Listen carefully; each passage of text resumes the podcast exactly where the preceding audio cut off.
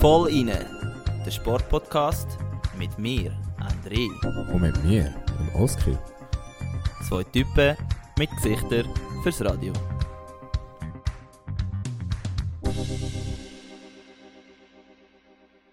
Hallo miteinander und herzlich willkommen zu der 54. Folge vom Voll inne Podcast.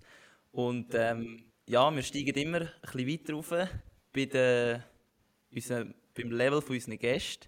Und äh, somit darf ich eigentlich ankündigen, dass wir heute schon auf einem sehr hohen Level sind. Und äh, in dem Sinne tue ich den Dominik Egeter bei uns im Voll-Innen-Studio herzlich willkommen heißen. Hoi Domi.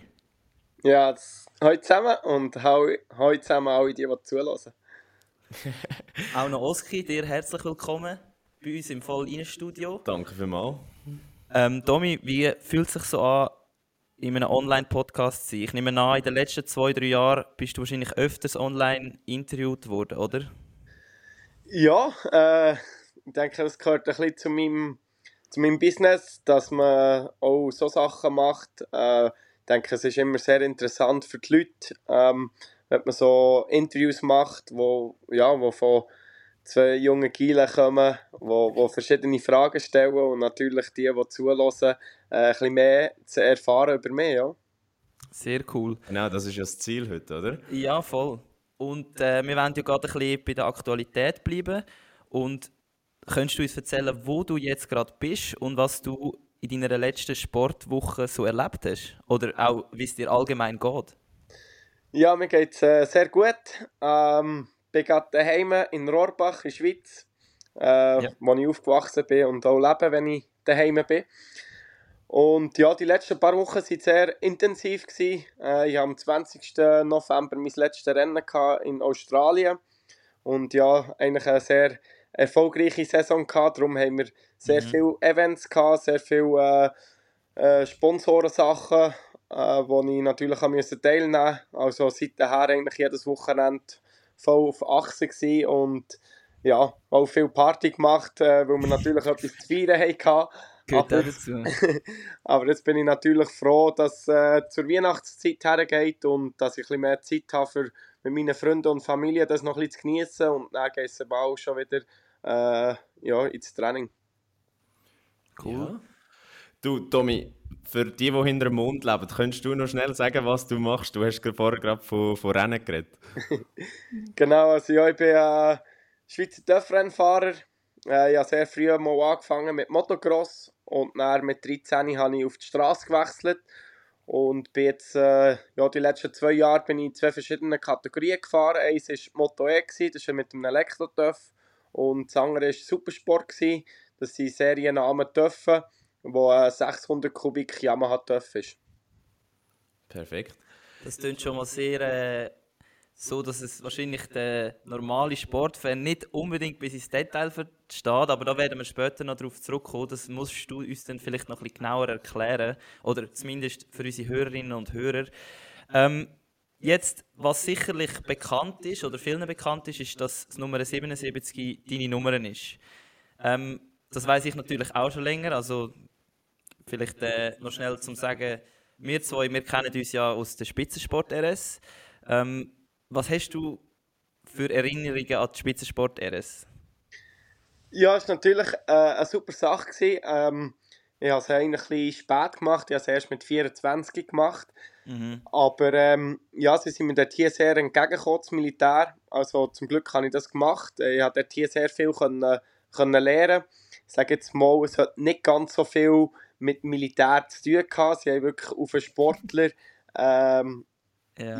die, die RS gemacht. Sie haben äh, viele Sachen gemacht, wie ähm, Medienschulung oder etwas über äh, Physio, über das Training, über Karriereplanung und so Sachen haben sie wirklich äh, äh, profession professionelle Leute äh, hergeholt, die uns die Sachen noch ein bisschen haben, haben geholfen Und Genau, Ähm, ja, ich habe natürlich auch viele Sportler lernen kennen, äh, wo wir uns auch ein bisschen austauschen mit dem ganzen Training Und ja, ich sage, ich als einziger TÜV-Fahrer, bald gesagt, äh, unter den Leichtathleten, ist natürlich auch cool gewesen, manchmal in, in im Training ein bisschen zu helfen oder mhm. äh, ein bisschen zu schauen und dann auch zusammen etwas zu machen. Ja.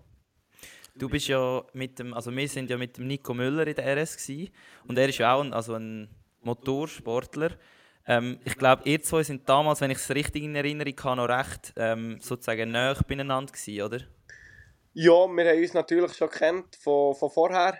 Ähm, mhm. Ich sage jetzt, Motorsportwelt hier in der Schweiz ist ziemlich klein.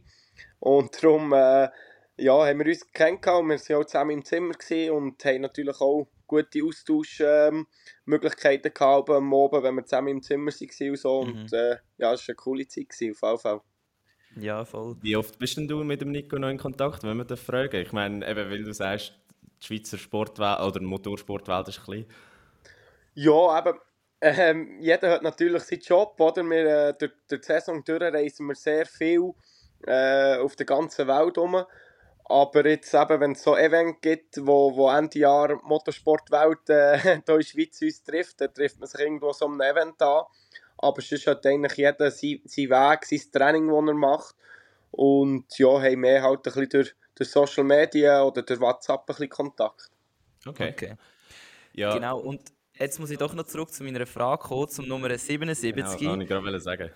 Ähm, kannst du uns erklären, oder was ist der Hintergrund von dieser Nummer?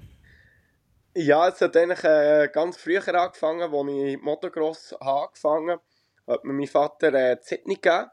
Äh, mhm. Durch das äh, eine Legende, der Barry Sheen, ein TÜV-Fahrer, äh, hat Sydney gehabt und das war ihm sein Lieblingsfahrer gewesen, und dann bin ich mit dieser Gang rumgefahren und als ich dann auf die Straße gewechselt habe, war äh, Sydney schon vergeben und dann habe ich die 77 genommen und das ist jetzt ein bisschen mein äh, Markenzeichen geworden, ja. Genau, genau. Dopp doppelt schnell in dem Fall. ja, ich muss noch schnell äh, die zweite Verbindung zu Volline machen. Weil, Tommy, du weißt es nicht, aber ich habe dich vor dem André mal getroffen. Und zwar im Mugello 2015 im Paddock magst du dich wahrscheinlich gar nicht mehr erinnern, aber dein Bruder, der, Kevin, der ja auch dein Manager ist, hat gehört, wie wir Schweizerdeutsch geredet haben, hat uns dann eingeladen und äh, dann haben wir wirklich, glaube fast eine halbe Stunde mit dir verbracht, dort im Paddock, haben äh, was gegessen, was getrunken und äh, muss wirklich sagen, ich bin sehr, sehr beeindruckt an dem Tag, weil du bist an dem Tag aufs Podium gefahren und bist umgeben von keine Ahnung wie vielen Journalisten, hast du aber trotzdem Zeit genommen für für uns eine halbe Stunde. Das war wirklich sehr, sehr lieb. Gewesen. Und wenn wir beim Kevin sind, dann möchte ich gerade fragen, wie, wie wichtig ist der Kevin für deine Karriere? Weil für die, die es nicht wissen, er ist ja auch dein Manager, oder? Genau, also ja, auf, auf alle Fälle ist er zuerst mal mein Bruder. Und ja, er ist dort eigentlich in die Managerrolle reingerutscht, äh, von, von vier Jahren, wo ich eigentlich ähm, mit meinem Ex-Manager äh, hat er den Rücktritt gegeben, hat ähm, ja, familiäre und persönliche Gründe gehabt, dass er nicht mehr weitergemacht hat. Und bin eigentlich dann dort gestanden ohne Manager. Ich hatte sehr viele Gespräche mit äh, potenziellen Managern. Ähm, aber es ist sehr, sehr schwierig, jemanden zu finden, der, sagen wir jetzt mal, kann umreisen der ein-, zweimal in der Woche Zeit hat, ähm, Englisch redet und ja, alles, alles eben die, die Sachen äh, sollte machen, was ein Manager macht. Und dann ist der Kevin dort hier einfach ein bisschen reingerutscht. Du hast einfach gesagt, ja, du kannst das nicht alles alleine machen. Und ja, jetzt ist er äh, ja, voll, voll mein Manager und tut eigentlich die Sachen äh, alles organisieren mit, mit all diesen Sponsoren, mit, alles, mit allen Teamsachen. Tut alle Flüge buchen, Hotel, Mietauto ähm, alle Designs mit, mit Sponsoren und Team anschauen, dass das alles klappt, von, von Helm, Kombi, Handschuhe, Stiefeln. Und natürlich auch die, die Events planen, die wir gerne haben, ob es Sponsoressen mhm. ist oder Party und so. Und das ist wirklich ein ziemlich ein Vollzeitjob, ja. Ja, das kann ich mir vorstellen. Also das tönt auch wirklich gerade nach extrem vielen Sachen, die du uns jetzt gerade erzählt hast. Ähm, Aber darf ich noch ja, schnell einhaken? Sicher. Deine Karriere ist ja per se eigentlich schon fast ein Familienunternehmen, oder? Weil deine Mutter und dein Vater sind auch involviert. Ja, genau. Äh, also ich denke, ohne Familie würde das gar nicht gehen, weil, sage jetzt mal, früher hat mich natürlich der, der Vater sehr viel unterstützt, auch finanziell, dass ich überhaupt kann, äh, ja, TÜV-Fahrer werden äh, Das Mameli macht alles äh, mit Buchhaltung und Fanshop und eben ja, jetzt, der Kevin ist eigentlich voll angestellt bei mir und dass, dass ich mich eigentlich voll, voll konzentrieren aufs TÜV-Fahren, braucht es das eigentlich auch. Und eben jemanden zu finden, der das macht, äh, so professionell und äh, natürlich ist es auch immer mit Kosten verbunden. Äh, da bin ich schon froh, dass, dass das in der Familie innen ist und mhm. dass wir es alle so gut zusammen haben. Ja. Super. Also so das, muss es ja sein. wenn das alles natürlich harmoniert, dann ist es noch umso besser. Ähm, jetzt hast du vor allem über den Motorsport geredet. Jetzt wollte ich aber noch schnell, um dich ein bisschen besser kennenlernen oder dass die Leute dich ein bisschen besser kennenlernen können, wissen, was du sonst noch neben dem Motorsport eigentlich machst. Oder wenn du mal nicht auf dem TÜV hockst, wo, wo ist denn der Dominik Egger? Oder was macht er? Ja, also eben viel denke immer, ja, TÜV-Fahrer, die hocken vielleicht drei, vier Mal pro Woche auf dem TÜV. Äh, aber das ist eigentlich nicht so. Ich bin jetzt letzte Woche das letzte Mal äh, zwei Tage auf dem TÜV gehockt und jetzt ja. wird ich eigentlich vor meinem ersten Rennen, das ich am 25. Februar wird haben, werde ich nur sechs Mal auf dem TÜV hocken, also in diesen zehn Monaten. Und sonst bin ich ähm, ja, bis, bis Anfang Januar bin ich jetzt sicher mal in der Schweiz, hier zu Rohrbach. tue viel trainieren, halt körperlich, ob es mit mhm. Velofahren ist, Joggen, im Fitness äh, trifft mich sicher viel an, zu Langenthal im Maxfit.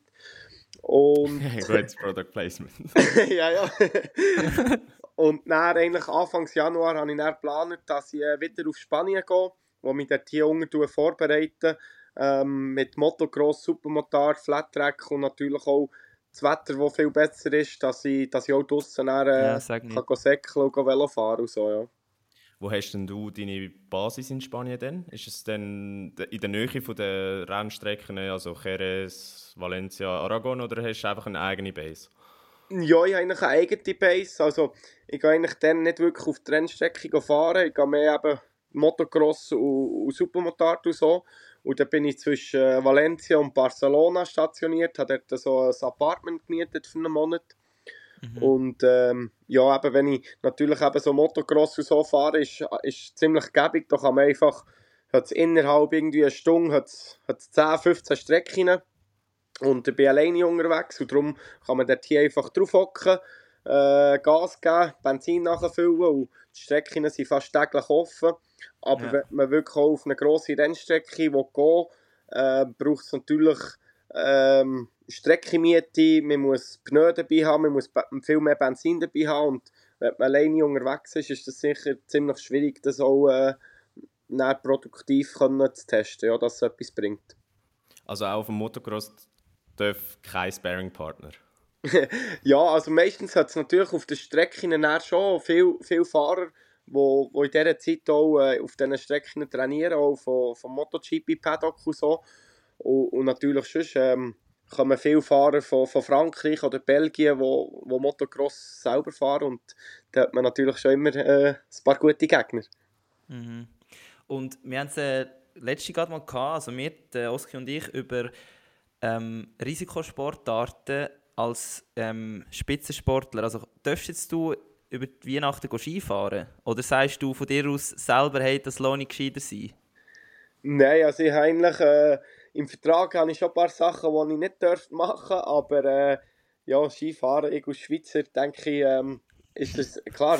Ich sage immer, wenn, wenn man irgendwo bei einem Sportart einen Helm muss anlegen muss, ist sicher die Sportart gefährlich, aber mhm. ähm, ich weiss, äh, ja, wie man muss fahren, sagen wir es bald gesagt so. Und das Risiko ist eigentlich fast in jeder Sportart, dass, dass irgendetwas Blödes kann gehen kann, aber man muss halt eben das Risiko auch ein bisschen einteilen, ob es auf der Ski ist oder eben auch äh, auf dem Rennvelo oder eben auf dem Motocross darf, dass man wirklich dort konzentriert und auch wirklich professionell das macht und nicht irgendwie etwas lauert.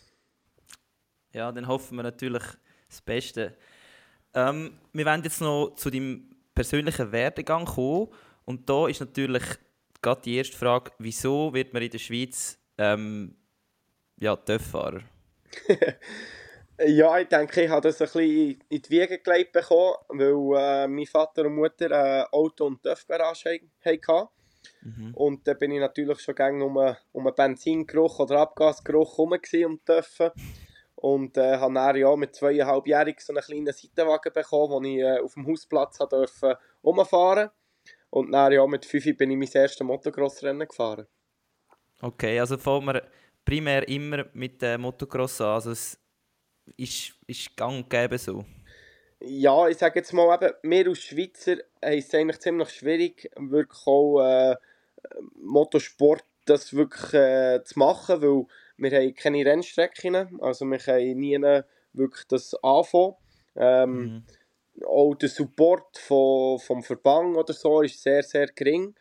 Und ähm, das Wetter ist natürlich auch noch, oder? Vom Oktober bis irgendwie im März ist, ist nichts mit äh, warmem Wetter draussen, oder? Mhm. Und darum, äh, ja, sieht man auch, dass, dass jetzt eigentlich nach dem Lüti, eh, Krummenacher oder so, der Raffin, wo ja, die letzten, letzten Schweizer Motorsportler oder Töfffahrer noch sind.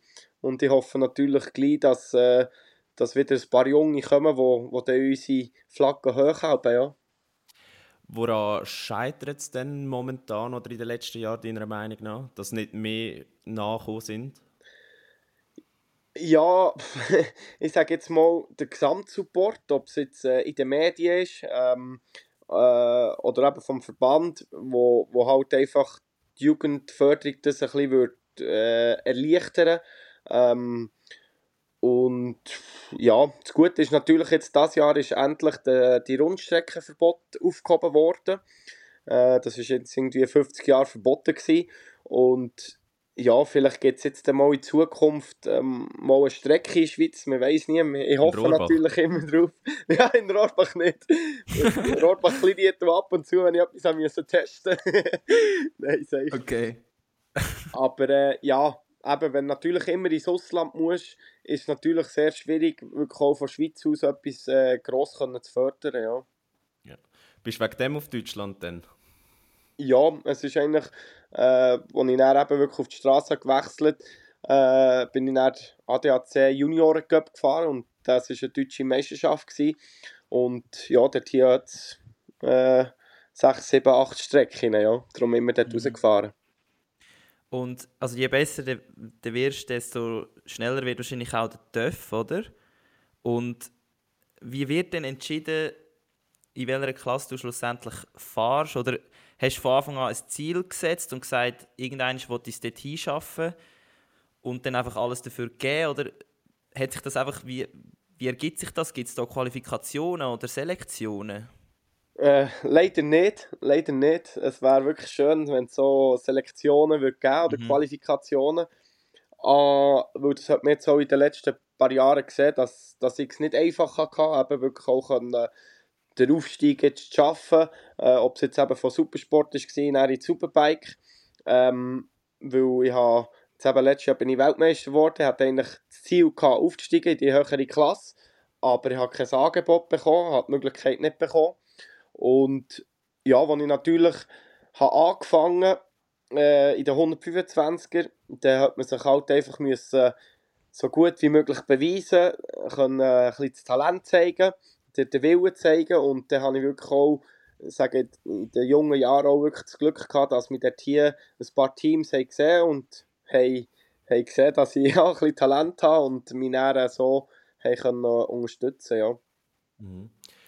Tommy, wenn wir schnell deine Karriere chronologisch durchgehen und dann kannst du uns erzählen, wie die Kategorien sich entwickelt haben oder beziehungsweise wie, wie es war, in diesen Kategorien zu fahren, weil wir haben gesehen, eben, wo du auf die Straße gewechselt hast, bist du ja dann drei Jahre zuerst in der 125er-Klasse, das ist ja heute die Moto 3.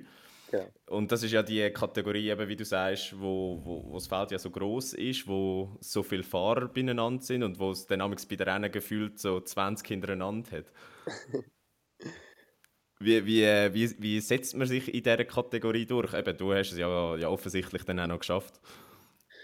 Ja, äh, ich hatte sicher eben das Glück, gehabt, in, in einem guten Team zu sein in diesen drei Jahren, in diesen 125er. Ähm, und ja, ich habe jetzt auch Glück gehabt, dass ich äh, drei Jahre Zeit hatte. Ich habe mich wirklich auch jedes Jahr gesteigert. Ich habe zum Teil ein paar Highlights gehabt. Und ja, habe dann eben nach diesen drei Jahren auch den Aufstieg äh, können schaffen in Moto 2.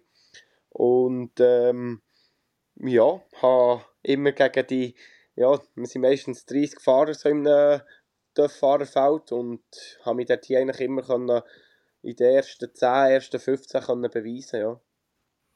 Okay, und was hast du denn spezifisch jetzt trainiert in dem, also in dieser Kategorie, dass du eben dann sozusagen so gut geworden bist, dass du den Aufstieg schaffen Jetzt, was, was spezifisch ist wichtig in dieser Kategorie, um die anderen zu schlagen und können aufsteigen Ja, es ist, ähm, aus Dörffahren ist eigentlich noch schwierig. Äh, es ist nicht nur irgendwie Kraft, die du musst haben oder Ausdauer mhm. oder so. Und ich sage jetzt mal, ich hatte Glück gehabt, oder, äh, dass ich sehr polysportiv war. Ich war äh, mal im Schwimmclub, gewesen, mal im Turnverein. Äh, ähm, was habe ich noch gemacht? Im Skiclub bin ich auch mal. Gewesen. Ähm, und ich denke, das ist, hat mir alles ein bisschen geholfen, dass ich äh, ja, meine Fitness gut können, äh, halten konnte. Ich war auch immer sehr motiviert, gewesen, äh, mich wirklich äh, super vorzubereiten, eben auch körperlich. Ich habe mit sehr vielen verschiedenen Trainer gearbeitet, wo ich immer äh, das Beste rausgenommen habe und habe dann natürlich durch die Jahre hinweg habe ich auch gemerkt, was ich brauche auf dem TÜV, weil jeder TÜV, jede Strecke ist immer ein bisschen anders und dann braucht es wieder ein bisschen andere Muskulatur. Und ja, das habe ich eigentlich sehr gut umsetzen und bin dort hier auch immer voll dran gewesen und denke, das hat mir in meiner Karriere immer sehr viel geholfen, dass ich wirklich auch äh, über die ganze Renndistanz, wenn es zum Beispiel auch super heiß war, mit der hohen Luftfeuchtigkeit irgendwo in Thailand oder in Malaysia, dass ich wirklich auch die 30 Minuten voll mit äh, Konzentration und Kondition voll können durchziehen unter dem Helm. Würdest du sagen, die 125 oder die Moto 3 ist die Kategorie, es noch am ausgeglichensten ist? Äh, so ja. kommt es mir am vor, aber ich kann es nicht beurteilen, weil ich nie gefahren bin. ja, also es hat sich sicher auch geändert, weil als ich dann noch 125 bin gefahren hat es natürlich noch werksunterstützte Teams gegeben, die zum Teil ein bisschen besseres Material haben bekommen. Und dann, glaube ich, 2012 oder so, als dann die Moto 3 ist gekommen, äh, ist sehr ausgeglichen gewesen, das ist ja so. Und darum sieht man heutzutage auch so spannende Rennen, wo alle eben im Windschatten äh, bekämpfen und wirklich auch äh, zum Teil zwischen 10, 20, 30 Fahrer innerhalb 3 Sekunden und dann nach 20 Runden über die Ziellinie fährt. Okay. Genau. Ähm, jetzt tue ich vielleicht noch kurz einen Einschnitt machen, hier, aber du hast vor, von äh, verschiedenen Trainern geredet. Jetzt nimmt es sich unter, hast du auch einen Mentaltrainer, wo du zusammen schaffst? Ähm, momentan nicht. Aber ich habe sicher etwa sechs Jahre lang mit äh, verschiedenen Mentaltrainern gearbeitet. Ähm, ich sage jetzt mal, ist auch ein sehr wichtiger Punkt in unserem Sport. Ähm, weil eigentlich hast du, ja, sagen wir mal, das Level erreicht, um die topfit äh, körperlich vorzubereiten. Äh, du hast vielleicht auch ein, ein Top-Team, ein, ein super Töff, aber manchmal spielt sich sehr viel im Kopf ab und wenn dann nicht locker auf dem TÜV, fokussiert auf dem TÜV kannst sein, dann kannst du nicht wirklich auch deine Leistung äh, abrufen vom, vom Körper oder auch vom, vom TÜV. Und darum habe ich dort hier auch äh, sehr viel mental gearbeitet, ja. Wenn wir schon bei dem sind, wie viel bringt es Visualisieren oder wie oft visualisierst du vor einem Rennen das Rennen geschehen? Sehr viel, sehr viel. Ähm, weil äh, eben, wie ich auch vorher schon kurz angesprochen habe, wir sind sehr, sehr wenig auf dem TÜV. Und darum ist es eigentlich wichtig, wenn du an eine Rennstrecke kommst, ähm, dass du schon weißt, äh, klar, was durchgeht, dass du die äh, im Kopf schon ein paar Mal bist abgefahren, äh, weißt, welchen Gang in welcher Kurve was hast, wo etwa Bremspunkte sind. Äh, du schaust die Daten an von letztes Jahr, du schaust die Rennen an, die Videos so. Und das ist eigentlich, das gehört auch ein bisschen zum mentalen Training. Und ich nehme an, du tust auch viel auf Simulatoren trainieren. Ist das richtig? Nein, leider nicht, weil nee, okay. äh, gegen also äh, zum Schauen ist eigentlich Formel 1 oder Formel E, die können sehr gut in so einem Simulator trainieren, weil die können fast den gleichen äh, Simulator haben wie, wie auf der Rennstrecke. Aber mehr aus TÜV-Fahren, wenn du einen TÜV-Simulator hast, dann hast du aber die Physik nicht. Also wenn du jetzt zum Beispiel runterliegst, äh, hast du den Fahrtwind nicht und dann musst du dich eigentlich ziemlich haben mit dem TÜV. Aber wenn du natürlich mhm. äh, auf dem TÜV normal fährst mit dem Wind und mit der Physik, ähm, dann fühlt sich das ganz anders an. Darum, äh, ja, ich glaube, hier in der Schweiz hat es vielleicht ein, zwei so Simulatoren, aber es ist nicht ganz bist, gleich wie... Bist du nicht davon überzogen? Nein, also es hilft sicher, ein bisschen die Strecke abzufahren und so, und vielleicht mhm. ein bisschen die Position auf dem TÜV, aber äh, ja, du musst dich viel zu fest haben, wenn du wirklich irgendwie 60 Grad Winkel runter, ja. äh, runterhängst, ja. Okay. Weißt du, was das meiste war, wo du noch gerettet hast, so winkelmäßig? Ja, also eben, wenn das Vorderrad fortrutscht, dann bist du so bei 62 Grad. und ja, ein paar Mal habe ich so, so ein bisschen an Marquez-Style mit dem Knie oder Ellbogen auffahren. Aber äh, zum Glück merke ich es selber schon vorher. Äh, und ja, ich bin eigentlich kein so grosser Sturzpilot. Gut. Umso besser. So muss es sein. genau. Und nachher bist du äh, in der Moto 2 und hast dann in die Moto E gewechselt. Jetzt der Wechsel von der Moto 2 in die Moto E. Wie ist das, wenn du plötzlich kein, eben wie du gesagt hast, Benzingeschmack mehr in der Nase hast? Das muss ja für dich extrem schlimm gewesen sein als kleiner, also als Bub, der schon seit äh, kleines Alter das geschmeckt hat. ja, es war natürlich für mich ein sehr äh, äh, ein Wendepunkt von, von meiner Karriere, sagen wir mal so. Und es ist eigentlich auch nie das, gewesen, was ich wirklich machen wollte. Aber es war auch äh, ein Weg, gewesen, wo ja, jetzt im Nachhinein sicher ein guter Weg war. Aber ich habe das eigentlich auch gemacht, weil ich die letzten zwei Jahre, äh, 2018 und 2019, als ich noch in Moto 2 bin gefahren habe ich sehr viel äh, Geld müssen selber mitbringen, dass ich überhaupt noch dort fahren konnte. Und ich wollte unbedingt wieder ein gutes Team wollen wo ich kein Geld mitbringen und wo wirklich auch konkurrenzfähiges Material hat. Und darum bin ich die Moto E mit dem Intact-Team, wo nebenbei auch ein sehr professionelles Moto 2-Team hatte. Und wäre hier auch Ersatzpilot gewesen, wenn, wenn die zwei Fahrer mal etwas hätten gehabt. Und habe die Moto E auch angeschaut, dass ich eigentlich wieder oder dass ich wieder habe zeigen äh, dass ich noch fahren kann, weil eben so nach zwei Saisons, wenn du nicht mehr so gute Leistungen bringst, kann ich natürlich auch ein bisschen an mehr verzweifeln.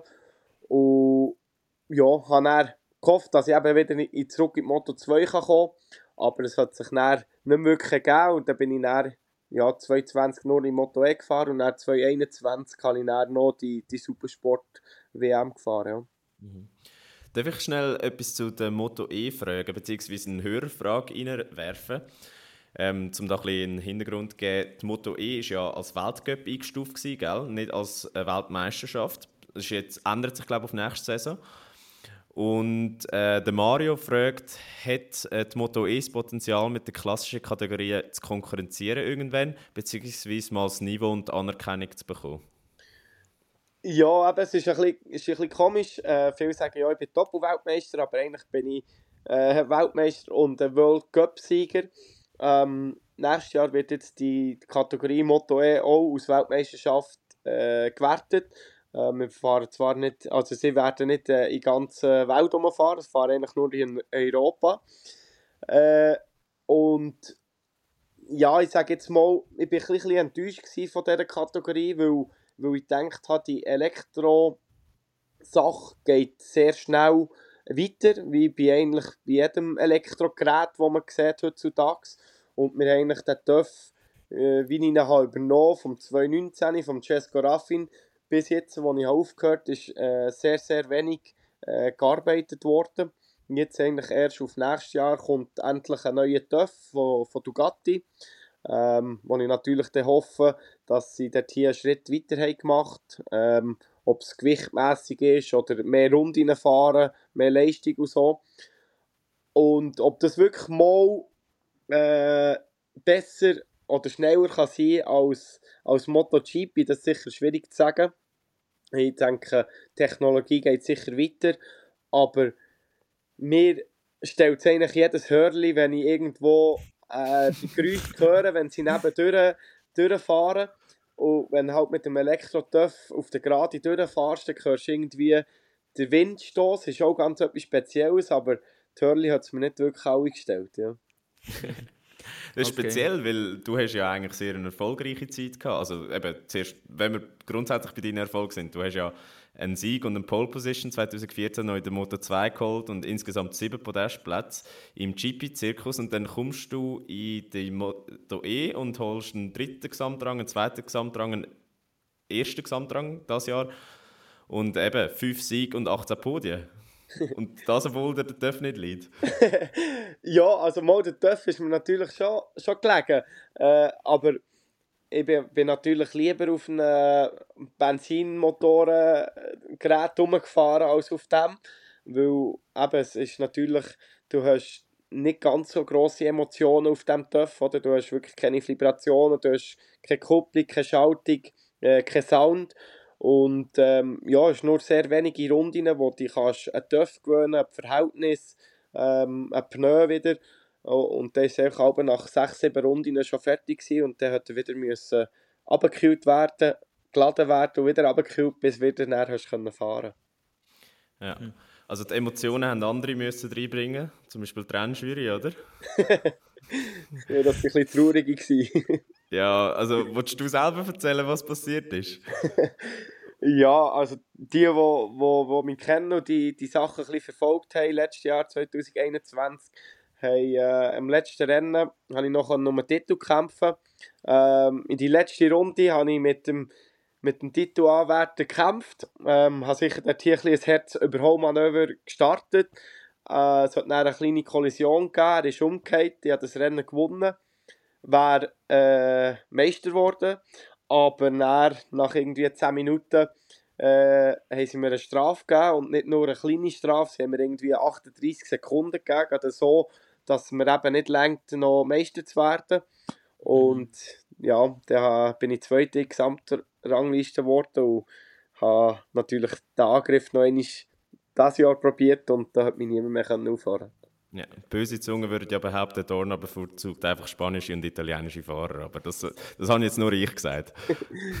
ja, es ist, es ist manchmal nicht so einfach, oder? Es ist, äh, eben, also, wie du sagst, es ist hm, manchmal vielleicht ein bisschen wie eine, wie eine Mafia, aber das ist halt einfach, ähm, ja, je nachdem, also, aber mehr als Schweizer aus kleinem Land ist, äh, ist es manchmal eben nicht so einfach, äh, dich auch durchzusetzen äh, ich sage jetzt mal, wenn, wenn, wenn vielleicht die, die Jury äh, Schweizer wären oder so, dann hätten die vielleicht auch mehr auf die Schweiz, äh, auf ihren Fahrer gehofft, als auf einen Spanier. Ja. ja, aber eben, man sieht, also es läuft dir ja grundsätzlich immer noch sehr gut, obwohl du, sagen wir jetzt mal, auch immer wieder Schwierigkeiten gehabt hast mit äh, Teamsuchen und so. Ähm, eben, Oski, Supersport-WM, ich glaube, das ist auch noch ein sehr wichtiges Thema, oder? Ja, fast das Wichtigste eigentlich. Genau. Und wir haben es vielleicht ein bisschen versaut beim äh, Einstieg. Wir haben natürlich dich nicht vorgestellt als Weltmeister. Doppelweltmeister. Doppelweltmeister jetzt natürlich.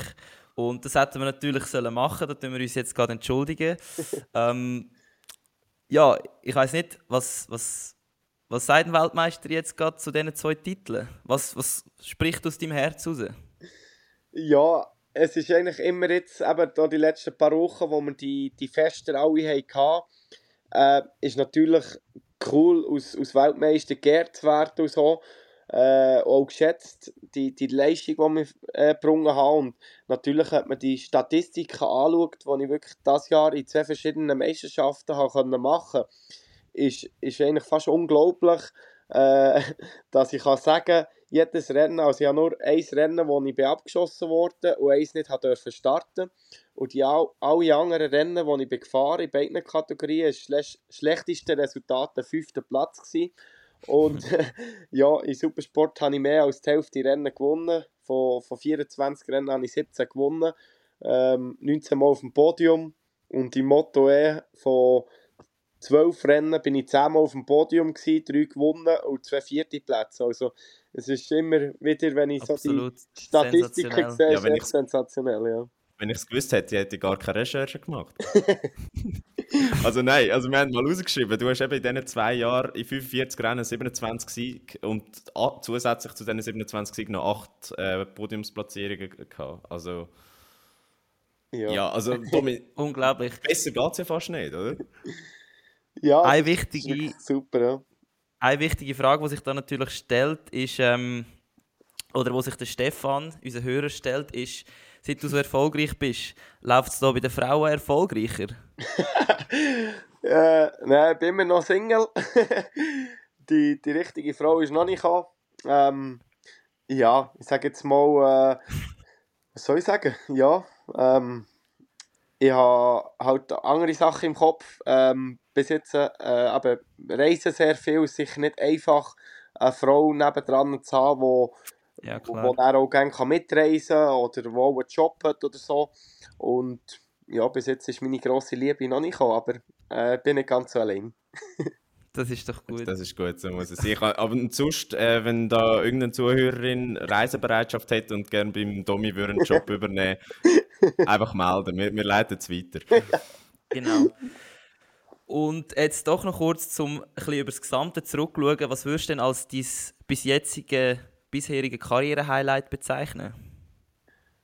Ja, also sicher das Highlight, wenn ich so Paare darf aufzählen, ist sicher 2011, wo ich im Moto 2 mein erstes Podium geholt in Valencia. Dann ist äh, 2014 natürlich mein erster Sieg äh, in Moto 2 im Sachsenring. Äh, dann ist ja der, der Supersporttitel, ähm, Weltmeister, das Jahr der Moto E-Titel und natürlich, was auch noch als Highlight war, äh, ich dieses Jahr habe bekommen ist der Suzuki äh, Werksdorf zu fahren für ein paar Runden. Ja. Da hast ja du eine Frage dazu. Oscar, ja, oder? genau, das, das wäre nämlich gerade meine Anschlussfrage gewesen. Wie ist es, der TÜV, wo, wer ist es der Rins und der Mir normalerweise fahren, äh, dürfen auf die Strecke mitnehmen, im Wissen, dass du nicht musst irgendetwas entwickeln musst, weil Suzuki steigt, steigt ja aus, sondern du hast einfach dürfen sagen, hey, ich, ich bretter jetzt voll los. ja, es war natürlich äh, eine riesige Ehre, dass äh, so ein Factory-Team von MotoGP auf mich zukommt ähm, und mir die, die Chance gibt, den TÜV zu fahren, der 2020 Weltmeister ist mit dem Joan Mir. Ähm, und ja, es war unglaublich. Gewesen. Der TÜV hat äh, enorme Leistung in jedem Gang. Äh, mhm. Und, und dann der, der Grip, wo er hat mit den Reifen, du kannst wirklich äh, bis äh, Ellbogen schön am Boden ist. Und dann natürlich auch mit der ganzen Elektronik und mit den ganzen Hebeln, die wo, wo kannst betätigen kannst, war ein riesiges Erlebnis gewesen und das werde ich sicher äh, nie vergessen, ja. Viel, ähm, jetzt andere Sportart, aber Formel 1-Fahrer, wo, wo frisch raufkommen, sagen ja immer, die Bremswirkung ist das Krasseste. Was ist es beim TÜV, wenn du auf so einen MotoGP-TÜV steigst? Ja, also die Leistung ist, ist brutal gewesen. Die Leistung ist einfach äh, von jedem Gang, ist einfach, wenn eigentlich die Elektronik nicht würde eingreifen würde, würdest du auch einfach hinter sie runterfliegen. Aber die haben wirklich Elektronik drin, dass äh, das Rallye nicht durchdreht, dass wirklich vorne das Vorderrad nicht zu hoch kommt. Und ja, das hat mich eigentlich am meisten überrascht, wie, wie viel Beschleunigung äh, so ein TÜV hat. Und ähm, ja, natürlich dann mit diesen Carbonbremsen und eben mit diesen Pneus, das ist wirklich so die, die drei äh, Sachen, die wirklich extrem, extrem anders sind als jetzt zu diesen TÜVen, die ich alles gefahren Also der Weltrekord auf einem MotoGP-TÜV liegt ja bei rund 360 km pro Stunde. Wie viel hat der Domi Jäger geschafft? äh, ja, ich bin in Misano gefahren. Das ist eigentlich äh, eine Strecke, San Marino, nicht wirklich, oder? San Marino, ja. Wo nicht wirklich äh, Topspeed ist, aber ich habe etwas über 300 gehabt. Und Ach. ja, äh, krass. Ja, es ist wirklich äh, krass. Und eben irgendwie in 2,5 Sekunden auf 100 ähm, mit einem TÜV, das ist wirklich äh, ja, abartig. Also dort hat es dir hoffentlich die Hörli aufgestellt. ja, die sind auch den ganzen Tag und auch noch eine ganze Woche sind die immer ein bisschen, immer wenn ich eigentlich daran denke, auch jetzt gerade wieder, äh, ja, das ist wirklich äh, ein riesiges Erlebnis und das Krasse ist eigentlich auch, du hast, äh, ich habe natürlich, eben, das war auch immer mein Ziel gewesen, als ich auf die Straße gewechselt habe, mal MotoGP-Fahrer zu werden oder den TÜV mal zu fahren. Mhm. Ähm, habe das natürlich auch immer wieder erwähnt, dass das mein Ziel ist. Und so vor zwei, drei Jahren, als ich das ab und zu bei den Interviews habe gesagt habe, äh, haben sie mich manchmal ein bisschen ausgelacht und äh, haben mich eigentlich schon ein bisschen abgeschrieben gehabt. Und ja, jetzt habe ich es eigentlich auch ein bisschen allen zeigen, dass, ich, dass ja, das MotoGP-Team auf mich zukommt und nach ja, 33 Runden, die ich dort durfte fahren nur äh, 2,1 Sekunden habe verloren auf die Spitze. Hm. Ja, das ist mega cool und ähm, wenn du jetzt die Zukunft anschaust, eben, früher haben sie sich ausgelacht, jetzt, was würdest du sagen, wie sieht Dominik Egeter seine nähere und längere Zukunft aus? Ja, ich habe ja jetzt den, den Wechsel geschafft von Supersport in Superbike. Ähm, sie ist eigentlich die höchste Klasse in dieser Serie. Mhm. Äh, möchte natürlich dort hier noch ein paar Jahre fahren, erfolgreich. Ähm, und ja, mit 32 bin ich eigentlich schon recht ein alter TÜV-Fahrer. ähm, aber ja, ich, ich möchte natürlich die, die nächsten drei, vier Jahre noch in dieser Kategorie fahren. Vielleicht noch ein paar andere Rennen teilnehmen. Aber dann, wenn ich ein bisschen weiter äh, vorausschaue, möchte ich natürlich mal äh, die Jugendförderung hier in der Schweiz äh, auf dem TÜV ein bisschen ankurbeln und, und vielleicht eben meine, meine Erfahrungen, die ich habe gesammelt habe, äh, den Jungen weitergeben. Ja. Also der Tom Lüthi betreut ja ein Team. Was macht der Domi Egeter? ja, aber ich möchte irgendwie so eine Schule aufbauen, wo ich wirklich äh, die Jungen kann, äh, kann trainieren kann. Ähm, ja, das Fernziel wäre natürlich mal äh, ein eigenes Team zu haben. Das wäre natürlich super. Ähm, und dann vielleicht eben mal in der deutschen Meisterschaft anfangen oder Europameisterschaft, spanische Meisterschaft oder so. Und ja, vielleicht schaffe ich es mal mit einem Schweizer Team in, in WM zu fahren. Ja. Aber das ist eigentlich gerade ein guter Punkt. Ähm, wir haben aufgeschrieben, wir müssen dich unbedingt fragen, was kostet es überhaupt, in so einen GP-Zirkus einzusteigen als Fahrer? Und wir wollen es schon gar nicht wissen als Team. Und äh, was kostet es denn pro Saison plus minus zum Mitfahren? Äh, ja, ich, ich weiß eigentlich nur Zahlen so bei der Moto 2 äh, oder in, Moto 2 WM, weil dann eben im 2018, wo der Hauptsponsor ist ausgefallen, dann hat es äh, 1,5 Millionen gekostet für einen Fahrer und äh, ja, für zwei Fahrer mhm. braucht es 3 Millionen und MotoGP geht, geht weiß nicht, bei 20, 30 Millionen braucht es sicher ein Minimum. Und wie ist es denn als ähm, also wie die, Sponsor, die Sponsorensuche in der Schweiz als TÜV-Fahrer, wie würdest du das einschätzen? Sehr schwierig oder ja, geht's? ja, aber das Glück habe ich natürlich jetzt, dass ich angestellt bin von, von dem italienischen Team. Da komme ich äh, einen kleinen Lohn über. Ähm, und habe sicher auch das Glück gehabt, dass ich immer äh, sehr gute persönliche Sponsoren hatte oder immer noch habe, äh, die mich natürlich finanziell unterstützen. Und das ist eigentlich so ein bisschen mein Verdienst, den ich, den ich äh, habe. Ähm, aber es ist nicht einfach, aus, aus Töpffahrer Sponsoren zu finden, weil eigentlich alle Sponsoren, die ich habe, machen das eigentlich, weil sie mich kennen, weil sie mir einen coolen Cape finden. Ähm, aber zurückgeben kannst du eigentlich sehr wenig, weil ähm, ja, es ist immer schwierig zu messen, ob jetzt einer ein paar Autos mehr kauft oder vielleicht ein paar äh, mhm. Sachen macht mit dem Sponsor, oder? Und ähm, ja, aber das Schwierige ist natürlich auch, weil das Fahren eine Randsportart ist, oder? Das Supersport ist nicht im Schweizer Fernsehen gekommen, so. Und ja, probieren natürlich schon über Social Media oder sonst so Sachen einfach eben die, die Logo und meine Sponsoren ein bisschen können, ähm, zu präsentieren. Und es gibt natürlich eine Einladung an die legendäre Tommys Fighter Racing Party. nehme ich jetzt mal an, oder? ja, für die Sponsoren gibt es natürlich auch meistens noch ein eigenes Event, das ich mache. Ja, ja. Aber äh, ja, die Tommy Fighter Party, die ich jetzt da letzte Woche noch hatte, ist natürlich immer etwas sehr Cooles. Und äh, ja, äh, jetzt dieses Jahr hat es natürlich sehr viel zu feiern gegeben. Genau.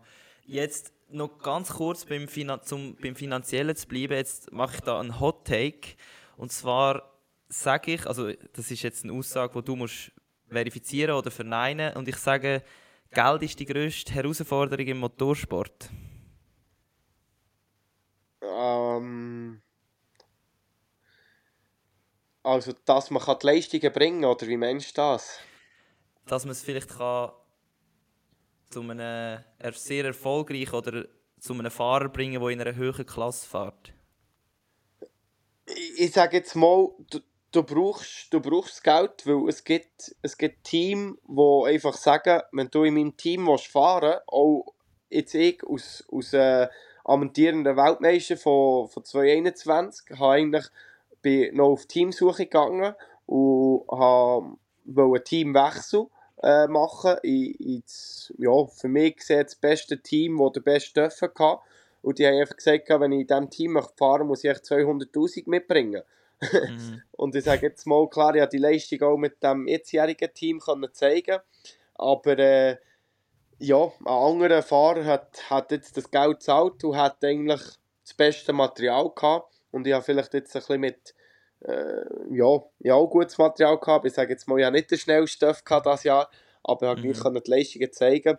Aber das Geld hilft sicher immer sehr viel, dass du wirklich auch in die richtigen Team kommst, das richtige Material hast und ja, oder sonst musst du einfach eine sehr gute Nationalität haben. Also Spanier oder Italiener im, im Motozirkus, oder? Ja, das ist, das ist sicher sehr fördernd. Aber eben, man sieht auch, äh, ob es Japaner ist oder Amerikaner, äh, Thailänder, äh, Indonesier und so Sachen. Dort hier ist natürlich äh, das Dörffahren sehr, sehr auch wichtig. Äh, natürlich auch mit dem ganzen Fernsehrecht oder eben mit den Sponsoren, mhm. die sie auf der Strecke haben dort. Ähm, und die werden extrem gefördert. Also es gibt Fahrer, die haben äh, nie das erreicht, was ich erreicht habe, äh, aber kommen gleich Chance über, eben zum Beispiel aufzusteigen oder in eine andere Kategorie und so. Und wo, wo ich sehen kann, äh, zuerst ja, fast müssen doppelt bestätigen, dass sie, dass sie mich eben jetzt mhm. auch zum Beispiel in die nächste Kategorie nehmen. Und macht dich das hässig oder macht dich das verrückt oder wie gehst du mit dem um?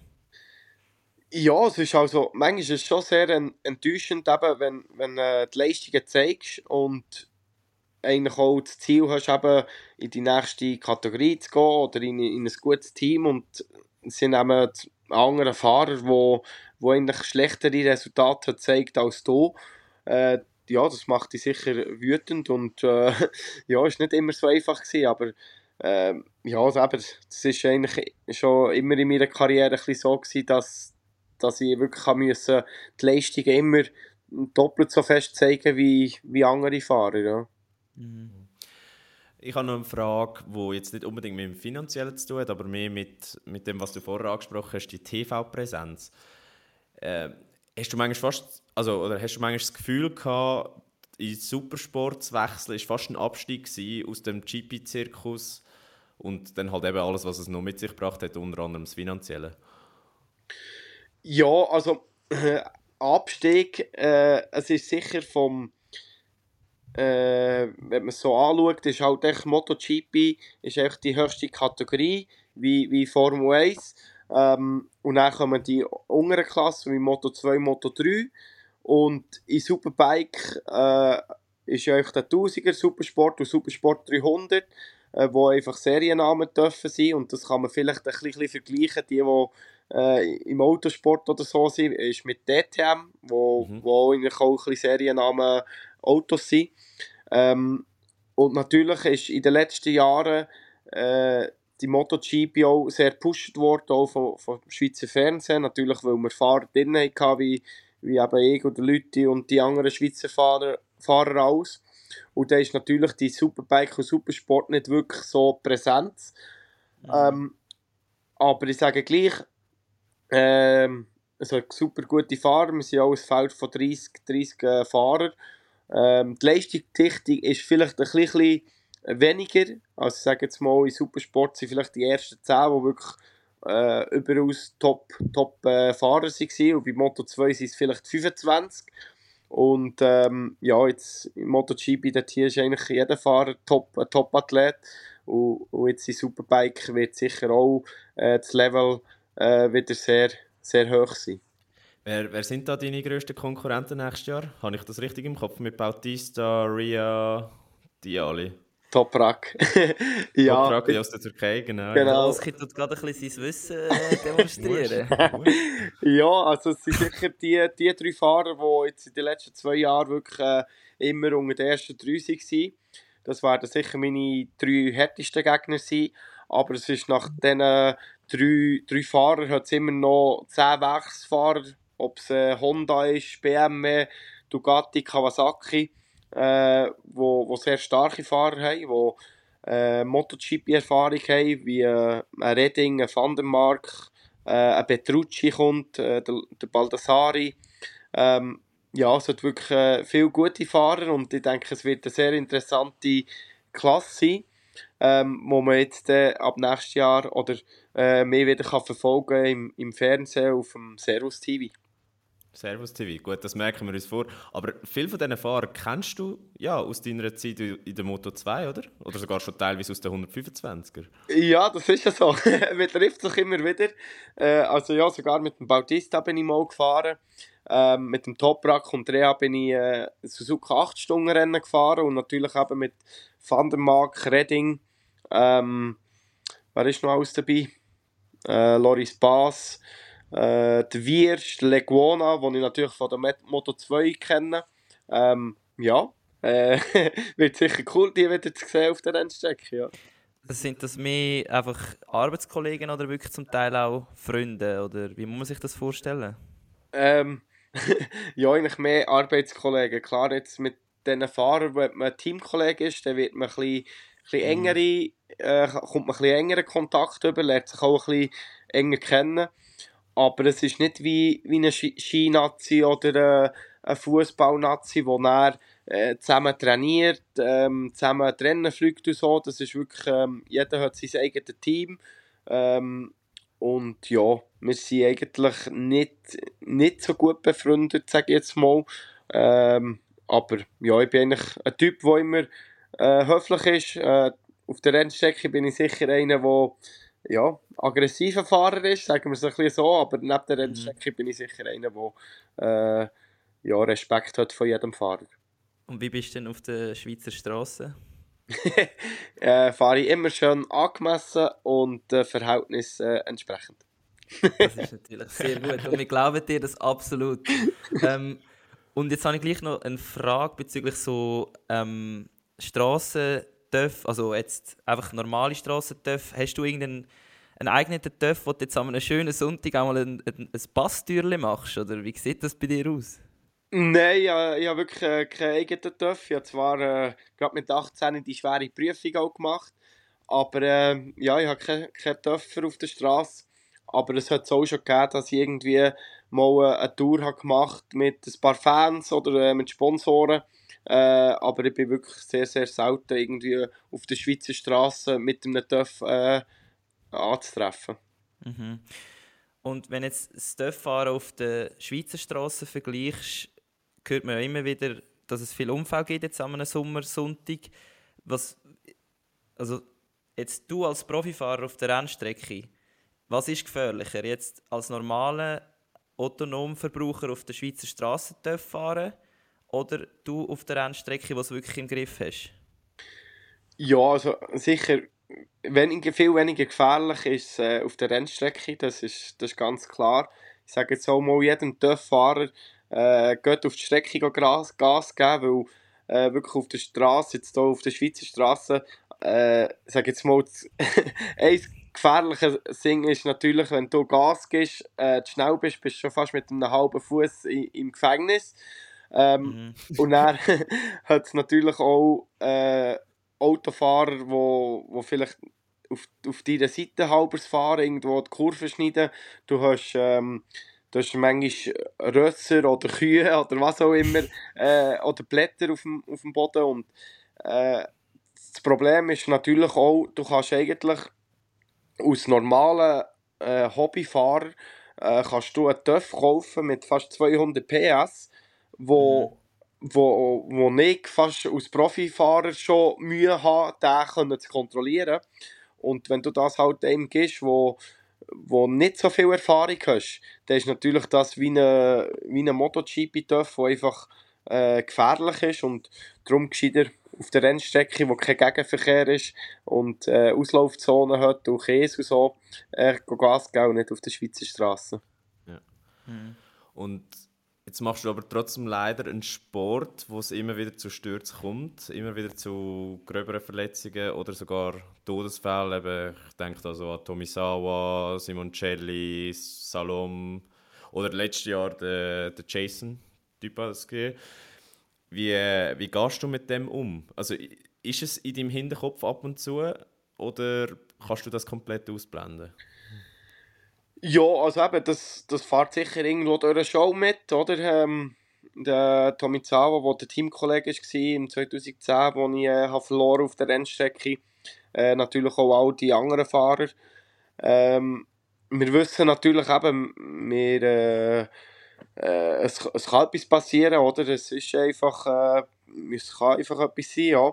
Aber äh, das Gute ist natürlich, dass, dass wir eigentlich eben auf Strecken fahren, wo äh, abgenommen werden von, von, von Leuten, äh, die kontrolliert werden, eben mit den Sturzzonen, auch mit der ganzen Infrastruktur, ob es äh, mit den Ampeln ist oder mit den Fändlern, wo, wo probieren eben Gefahr so schnell wie möglich äh, können zu zeigen.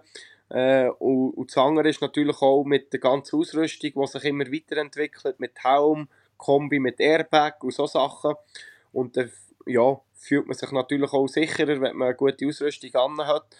Und ja, Angst hatte ich nie, gehabt, wenn wegen etwas passieren, aber eben, äh, Respekt hat man natürlich schon. Ja, Holz anlangen, dass es so bleibt. Ja, eine Frage habe ich aber zu okay. Stürzen noch, das nimmt mich nämlich noch Wunder. Domi, hast du Zeit zum Nachdenken beim Stürzen? Weil ich habe immer das Gefühl, wenn, wenn man so im Alltag stürzt, geht die, äh, die kleine Sequenz viel länger, als, als die Zeit sonst vorbeigeht. Wie ist es auf dem Töff, wenn du so einen Highslider machst?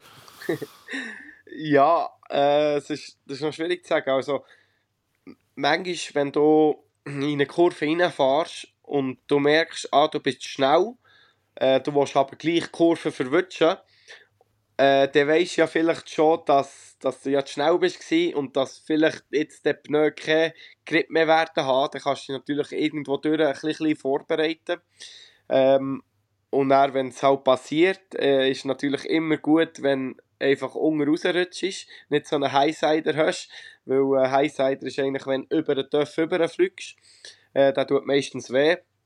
Und ähm, ja, aber die Stürze kann man nicht irgendwie trainieren, äh, aber es ist sicher gut, wenn, wenn wirklich auch konditionell ähm, voll parat bist, dass wirklich auch äh, ja, äh, Muskulatur um, um Knochen hast, die kannst du anspannen, wenn er stürzt ist. Mhm. Und ähm, ja, probierst eigentlich eben deine Arme ein bisschen zuzunehmen, dass die nicht irgendwo äh, rumfliegen. Genau. okay. Ja, und also wir kommen jetzt gleich ans Ende. Jetzt habe ich doch noch eine Frage. Ähm, oder der Nikola hat eine Frage, ein Hörer von uns. Jetzt kommt ja Weihnachtszeit. Wie entscheidend ist für dich das Körpergewicht? Musst du da sehr fest schauen? Und äh, macht das einen grossen Unterschied auf dem TÜV? Ja, also das Gewicht ist, ist immer äh, so das ganze, meine ganze Karriere so ein, bisschen, äh, ein, äh, ein Thema. Äh, weil eigentlich umso mehr Gewicht was hast, äh, musst du natürlich mehr beschleunigen, mehr abbremsen. Ähm, mhm. Ich sage jetzt mal, auf den schwereren Töpfen ist ein bisschen weniger ähm, Präsenz, weil natürlich äh, mehr Leistung hast. Ähm, die leichten Fahrer haben zum Teil einen Vorteil eben auf der Gerade, wenn es wirklich um Beschleunigung geht. Aber äh, wir, wo vielleicht, also ja, ich bin eigentlich einer von den schwereren Fahrern, bin 69 Kilo, ist zwar nicht übergewichtig oder so, aber dafür gut trainiert.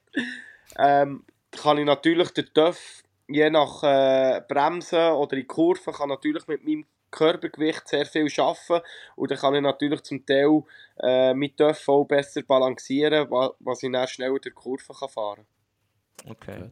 Also gibt es für dich auch nicht allzu viel Weihnachtsgutzli und äh, Fondue Chinoise?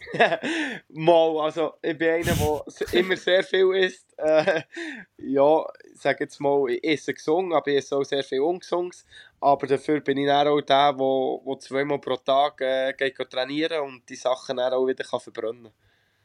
Ja, so gut. dürfen wir das natürlich machen, ja. Ja, so mache ich es auch. Also wenn ich an Weihnachten nachher, dann wird drei Tage durchtrainiert. Ja, ähm, zum, zum Abschluss kommen. Oder hast du noch eine Frage, die dich jetzt brennend Nein, interessiert? Frage nicht, aber ich, ich möchte dich fragen, Tommy, hättest du noch Lust auf unsere Schnellfragerunde? Ja, sicher, ja. No problem. Sehr gut. Weil dann gebe ich dir den Vortritt an, komm. Genau, es sind elf Fragen und du musst sie einfach mit einem Wort oder uns so schnell wie möglich beantworten. Das solltest du ja können als Dörffahrer, oder? ja. Genau. Also erste Frage ist, wenn nicht Rennfahrer geworden wärst, was denn? Mechaniker. Was ist dein Lieblingsdörf? Äh, Yamaha. Was fahrst du privat? Äh, Renault Megane RS. Was ist deine Lieblingsstrecke?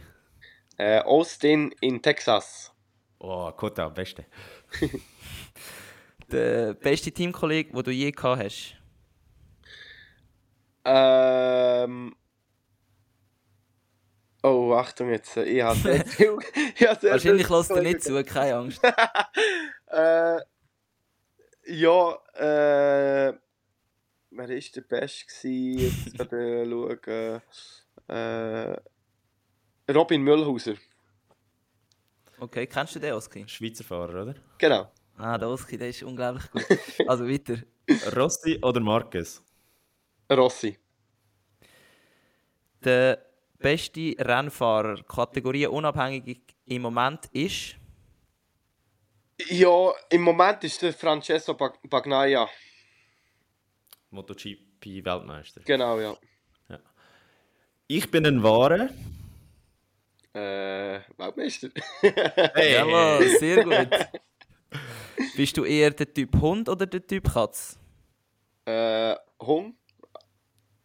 Liebenswert. Lacht in die Kamera. Ähm, Benzin oder Elektro? Ich glaube, die Frage ist einfach. hä? Benzin. Sehr gut. Ähm, Gas oder Brems? äh, Brems. Da würde ich jetzt doch noch kurz gerne wollen wissen, wieso. Ja, also Gas oder Brems, äh, ich habe es mehr ein bisschen auf meinen Fahrstil ähm, gesehen, weil ich sage jetzt mal, ich bin ein sehr äh, später Bremser und darum habe ich mehr auf Brems äh, tendiert als aufs Gas, aber klar, das Gas geben ist natürlich auch wichtig. Ähm, Mhm. Ja. Sehr gut. Perfekt. Ja, und dann zum Abschluss von der Schnellfragerunde der beste Pass für eine TÜV-Tour in der Schweiz. Obwohl du ja nicht selber fahrst, haben wir jetzt herausgefunden. ja, äh, es ist schwierig zu sagen. Ich bin wirklich, mal vor zwei Jahren habe ich wirklich mal so eine Tour gemacht.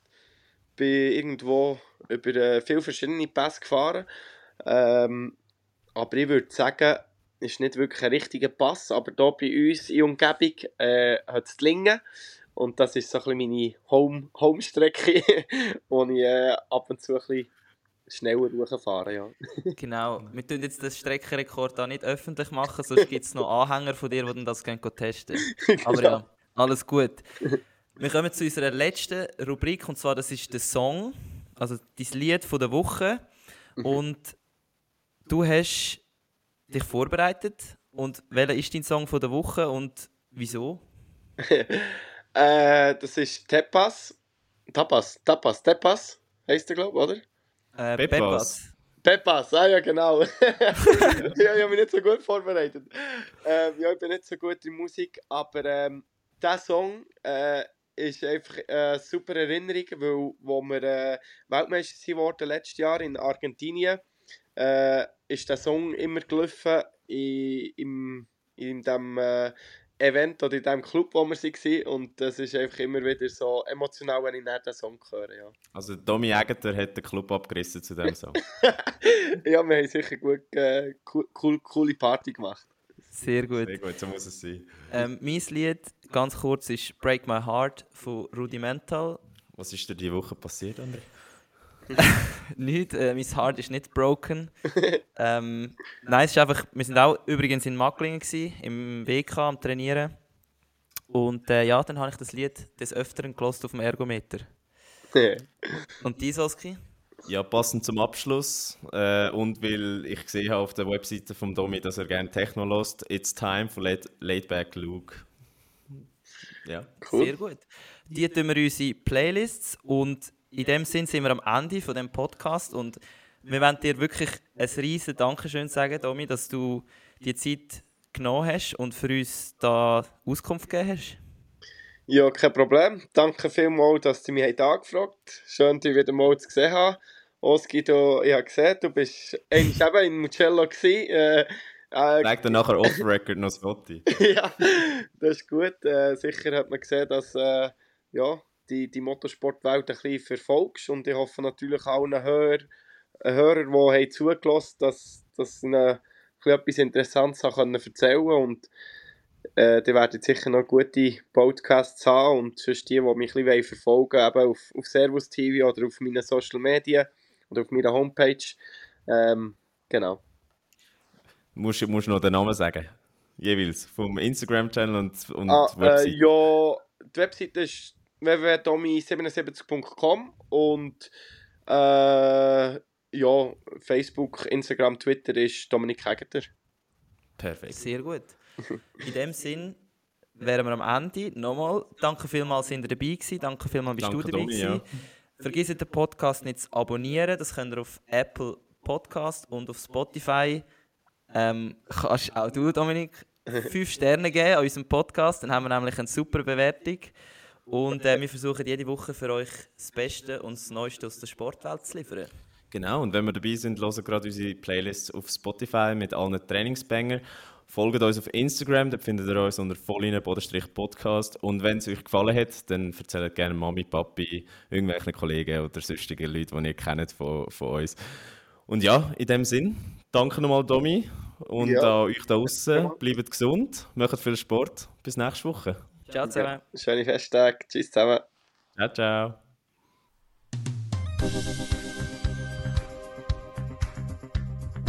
Voll inne, der Sportpodcast mit mir, André. Und mit mir, dem Oski. Zwei Typen mit Gesichtern fürs Radio.